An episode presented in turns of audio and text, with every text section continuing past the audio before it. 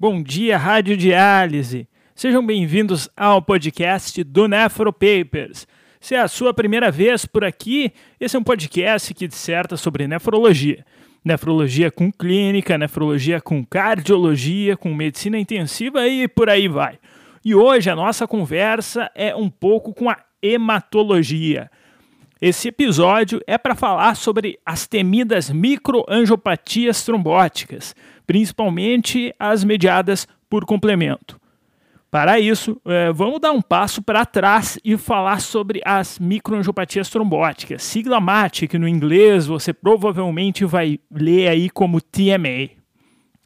As microangiopatias trombóticas são um grupo de doenças bastante heterogêneo com potencial de serem muito graves e que possuem como característica incomum a injúria endotelial com trombos intravasculares, anemias hemolíticas microangiopáticas e a trombocitopenia. Pensando que um rim é um grande emaranhado de minúsculos vasos, não espanta que, apesar de ser uma doença do sangue, você esteja ouvindo sobre ela aqui no Nefropapers. Quando abrimos os guias, artigos e diretrizes, há bastante divergência de nomenclatura ao longo do tempo. Antigamente, quando uma microangiopatia trombótica não tinha clínica de estar associada a uma infecção por enterobactérias produtoras da toxina Shiga, elas acabavam recebendo o nome de síndrome hemolítica urêmica atípica, a nossa famosa CHU atípica. Com o tempo, é, o tempo nos mostrou que a patogênese de grande parte desse grupo é mediado por complemento. Então, é, boa parte das CHU atípicas são hoje classificadas como microangiopatias trombóticas mediadas por complemento. Que confusão, hein, Lucas? Pois é, mas é importante, pois as, as mates aí mediadas por complemento são justamente aquelas que, assim como as púrpuras trombostopênicas trombóticas, necessitam de um diagnóstico rápido para o início do tratamento rápido e um tratamento que pode salvar aí o paciente. Então vamos lá, pessoal. Muito provavelmente você já viu essa cena. Eis que você estava caminhando pelo hospital e tinha aquele monte de médico reunindo e opinando, o interno com o fluxo de exames na mão, o residente mais branco que o paciente e o staff, ou o preceptor, ou o chefe de enfermaria, é, sei lá eu como vocês chamam onde tu mora, é, tá gesticulando um pouco mais que o normal. Você, que é seguidor dos, do Nefropapers, é curioso, chega perto e se depara com um paciente é, com anemia, plaquetopenia e uma injúria renal aguda, geralmente evidenciada por um aumento da creatinina maior aí que 0,3 mg por decilitro no basal, classificação clássica aí do que digo. Um fala que eculizumab é caro, o outro quer ligar para o banco de sangue, reservar plasma e ninguém se entende. Hoje nós vamos te ajudar a lidar um pouquinho melhor com essa situação em que tempo é rim e vida. O primeiro conceito é que, embora os esquizócitos nos ajudem e muito quando positivos, a sua ausência não exclui o diagnóstico.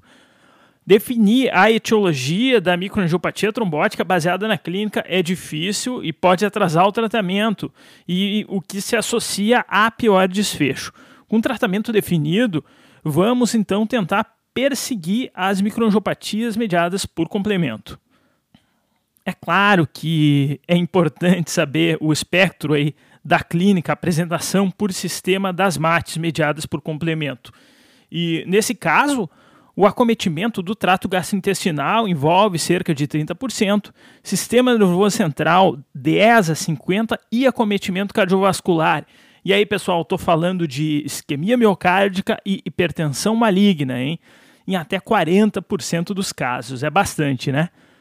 Como deve ter percebido, nada aí é patognomônico e podem aparecer tanto na PTT quanto na CHU por toxina Xiga, quanto até na apresentação catastrófica da síndrome antifosfolipídio, na esclerodermia e assim por diante. Então, a microangiopatia trombótica é daquelas situações em que aquele coleguinha que decora as tabelas pode brilhar no diagnóstico. Para te ajudar a lembrar, a sugestão é primeiro olhar para dois grandes grupos de causa de mate: o das infecções e o das drogas. É, em relação às infecções, as clássicas eh, vão ser a toxina Xiga, é claro, o pneumococo, os estafilococos, Epstein-Barr vírus e CMV. E em relação às drogas, são a gencitabina, quimioterápico muito usado, os inibidores da VEGF, e aí vamos lembrar do bevacizumab, e os inibidores da, da, cal, da calcinerina, muito clássico também no pós-transplante. E dessas causas aí, pessoal, eu só não vi é por estáfilo e CMV ainda. E essas causas, o que se imagina é que elas podem causar um second hit, que eu vou falar logo adiante nesse episódio. Então, quando falando sobre diagnóstico, quando a gente vai chegando perto do diagnóstico da, da microangiopatia trombótica, não adianta espernear, brigar, dar um follow no Nefropapers, pedir consultoria de hemato, tem que excluir é, o, a PTT, né, meu amigo? Tem que excluir a púrpura trombocitopênica trombótica. Nesses casos, uma máxima nefrológica e muito dita, inclusive pelo Igor Petrobon, é o bom é inimigo do ótimo, o ótimo é inimigo do bom. Ora, o bom, sem dúvidas, para excluir o PTT, seria ter o, o Adams 13, ou seja, é, na verdade, a sua atividade menor que 10% e a infecção ativa. Pessoal, quem tem vivência hospitalar sabe a desgraça que é esperar esse Adams 13 aí. Parece que o exame vai para a NASA, não volta nunca e o paciente só vai piorando aí na nossa frente. Então, é, malandramente foi criado o Score Plasmic e foi criado por gringo, tá, pessoal? É ruim de arrumar um Adams 13 em qualquer lugar, tá?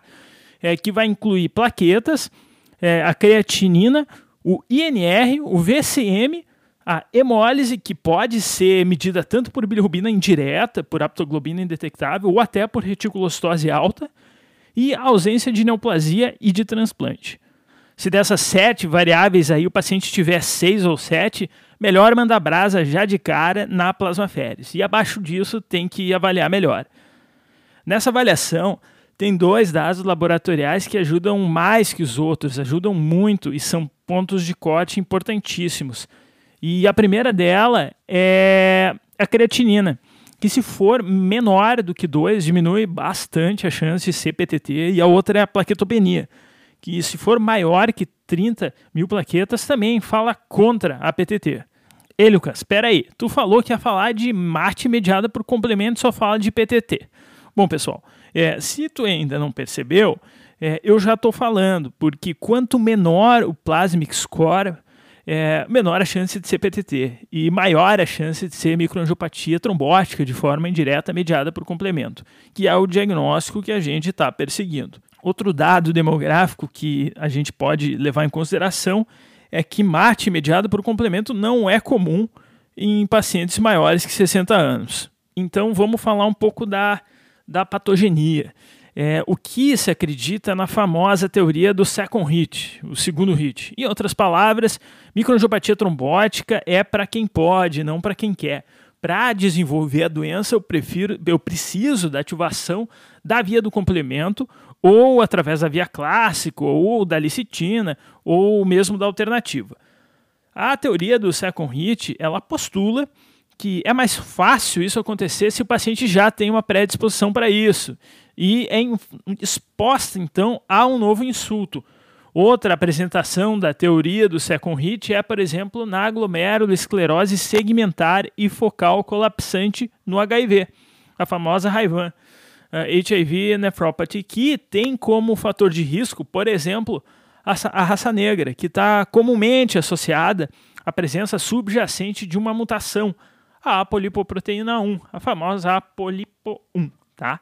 O HIV vai lá e faz um segundo hit, um second hit, então em cima de um sujeito com a com APO1 e desenvolve a doença.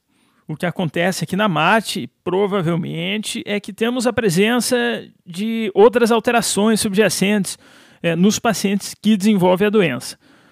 Ora, não é toda gestante que vai fazer microangiopatia trombótica, não é mesmo? Alguma coisa diferente há de ter. E esse, abre aspas, algo diferente costuma ser uma variante genética nos reguladores do complemento. Um dos problemas diagnósticos é que a MAT mediada por complemento não possui aquele exame que vai bater o martelo, assim como a atividade dada nas 13 para si. Como nós estamos falando de complemento, o C3 pode ajudar, tá? mas ele é, pode ser normal em cerca de metade dos casos é, de MAT mediada por complemento. Outra, outro, outro exame que pode ajudar é a medida do, do IgG antifator H do complemento, que, se possível, deve ser feita na apresentação. Embora na fase aguda, que leva em risco a vida, isso seja um pouquinho menos importante, o painel genético mínimo é, tem, deve ser realizado sempre que possível, porque isso acaba tendo uma importância no manejo de longo termo que eu vou falar mais adiante. Outro meio diagnóstico que eu sei que você está esperando citar é a biópsia renal, tá? Essa deve ser feita virtualmente em todos os pacientes e, obviamente, deve ser postergada se as, se as plaquetas estiverem abaixo de 50 mil. É 50 mil que é uma referência do jornal clínico da Sociedade Americana, do CEJAS, viu, pessoal? Eu confesso que tenho medinho de biopsiar abaixo de 100 mil, tá? É, na MAT mediada para o complemento, assim como na, na síndrome do anticorpo antifosfolipídio, é, o comprometimento predominante vai ser glomerular. Enquanto na esclerodermia e na hipertensão maligna, em que também há presença de trombos, esses é, geralmente, nesses geralmente, é, o componente predominante é pré-glomerular. E é claro que, além de ajudar é, no diagnóstico definitivo da microangiopatia trombótica, ela também ajuda a excluir lupus e outras etiologias de lesão renal aguda, como mesmo a necrose tubular aguda. Falando de uma forma mais prática, é, já que é difícil, quase impossível, uma confirmação é, de uma mutação de painel na linhagem do complemento e levando em consideração uma creatinina maior que 2, mais comum na MAT associada a complemento, quando nós excluímos a PTT, é, ou quando eu tenho um plasmic score menor ou igual a 4, que favorece outras causas, e eu tenho ausência num quadro compatível é, de infecção relacionada à xigatoxina, considera-se o tratamento para síndrome hemolítica urêmica com um anticorpo anti-C5. E, pessoal, nesse caso eu estou falando do badaladíssimo eculizumab, é, que é um anticorpo monoclonal que inibe a formação da C5 convertase, que tem um nome grande. e como é que a gente vai acompanhar, então, o tratamento ou a ação do eculizumab? É uma máxima que certamente você conhece que remédio caro e perigoso precisa ser visto de perto, tá? Então, para isso, o parâmetro mais, vamos dizer assim, factível é a aferição do CH50. O CH50 vai ser uma forma de avaliação terminal da via do complemento e seu nível, quando ele é extremamente baixo, ele indica que a via foi bloqueada com sucesso. Lembrando que é, na mate induzida por complemento ela é hiperativada. Outra forma descrita em literatura é ir lá e literalmente aferir o nível sérico do eculizumab, que deve estar acima de 50 a 100 microgramas por ml. Tá. E essa eu com, com, confesso que nunca, nunca vi. Tem alguns estados em que a própria produção do complemento está acelerada ou há um aumento no volume de distribuição, e nesses casos, uma dose suplementar pode ser necessária. É, a plasmaférese, que não é prescrita de rotina, se ela for feita, vai ser necessário também uma dose suplementar do eculizumab após a terapia. Uma forma de avaliação também é a avaliação da plaquetopenia em sete dias. Tá? Quando tem falha na resolução da plaquetopenia em sete dias, devamos levantar a lebre para algumas outras situações, como a resistência por polimorfismo do próprio C3, uma dose inadequada da terapia anti-5, ou então um processo concomitante com anticorpo antiplaqueta, ou mesmo um diagnóstico alternativo, a MAT associado ao complemento. Quer dizer, eu posso estar de, em frente de outra situação além da MAT. Então, pessoal, eu vou ter alguns cuidados é, em relação à terapia quem toma uma baita imunossupressão como essa tem maior chance de infecção oportunista, é claro. Né? Maior não, muito maior. Tá? A infecção por Neisseria, por exemplo, tende a ser é, 200 vezes mais incidente que na população geral. 200 vezes. Tá? É, então é necessário fazer a vacinação contra germes encapsulados, cuja, cujas defesas são muito atreladas ao funcionamento do complemento. As principais bactérias são os pneumococos, principalmente o 13 e o 23, o Haemophilus influenza e a Neisseria meningitidis. Além disso, é preconizada que por pelo menos duas semanas após a vacinação, que o paciente faça uso da profilaxia com beta-lactâmico ou com fluoroquinolona. E em relação ao acompanhamento dos pacientes, o rinzão às vezes é o último a melhorar, sendo que ele pode demorar até cinco meses, tá? Isso mesmo, pessoal. Cinco meses pode acontecer até a melhora máxima. Eu já vi paciente que todo mundo desistiu e voltou a urinar. Paciente em diálise volta a urinar, o médico nem acredita. E esse é um quadro que nós temos que ter paciência, porque 60 a 80% dos que precisam de diálise eles podem se recuperar, tá? Esse é um dos poucos casos aí que a gente vai tirar o cara da diálise. 20 a 30% acaba recaindo, tá? Após a parada da terapia anti-C5. E justamente por isso é que são tão importantes as variantes genéticas, porque umas variantes recorrem mais do que as outras. E para fechar o podcast, tá, já está chegando aí o Ravulizumab, que é a opção ao Eculizumab. A gente vai fazer um post com certeza aí num horizonte próximo. Bom, pessoal, fica então o nosso abraço aí depois dessa, com perdão da expressão, hemorragia de informação, péssimo trocadilho. É, e nos sigam também no arroba nefropapers. Bom dia, Rádio Diálise! Esse podcast tem o objetivo de educação médica. As informações aqui prestadas exprimem as opiniões dos seus integrantes no momento da gravação. Ciência Não esqueça que, que a medicina constantemente.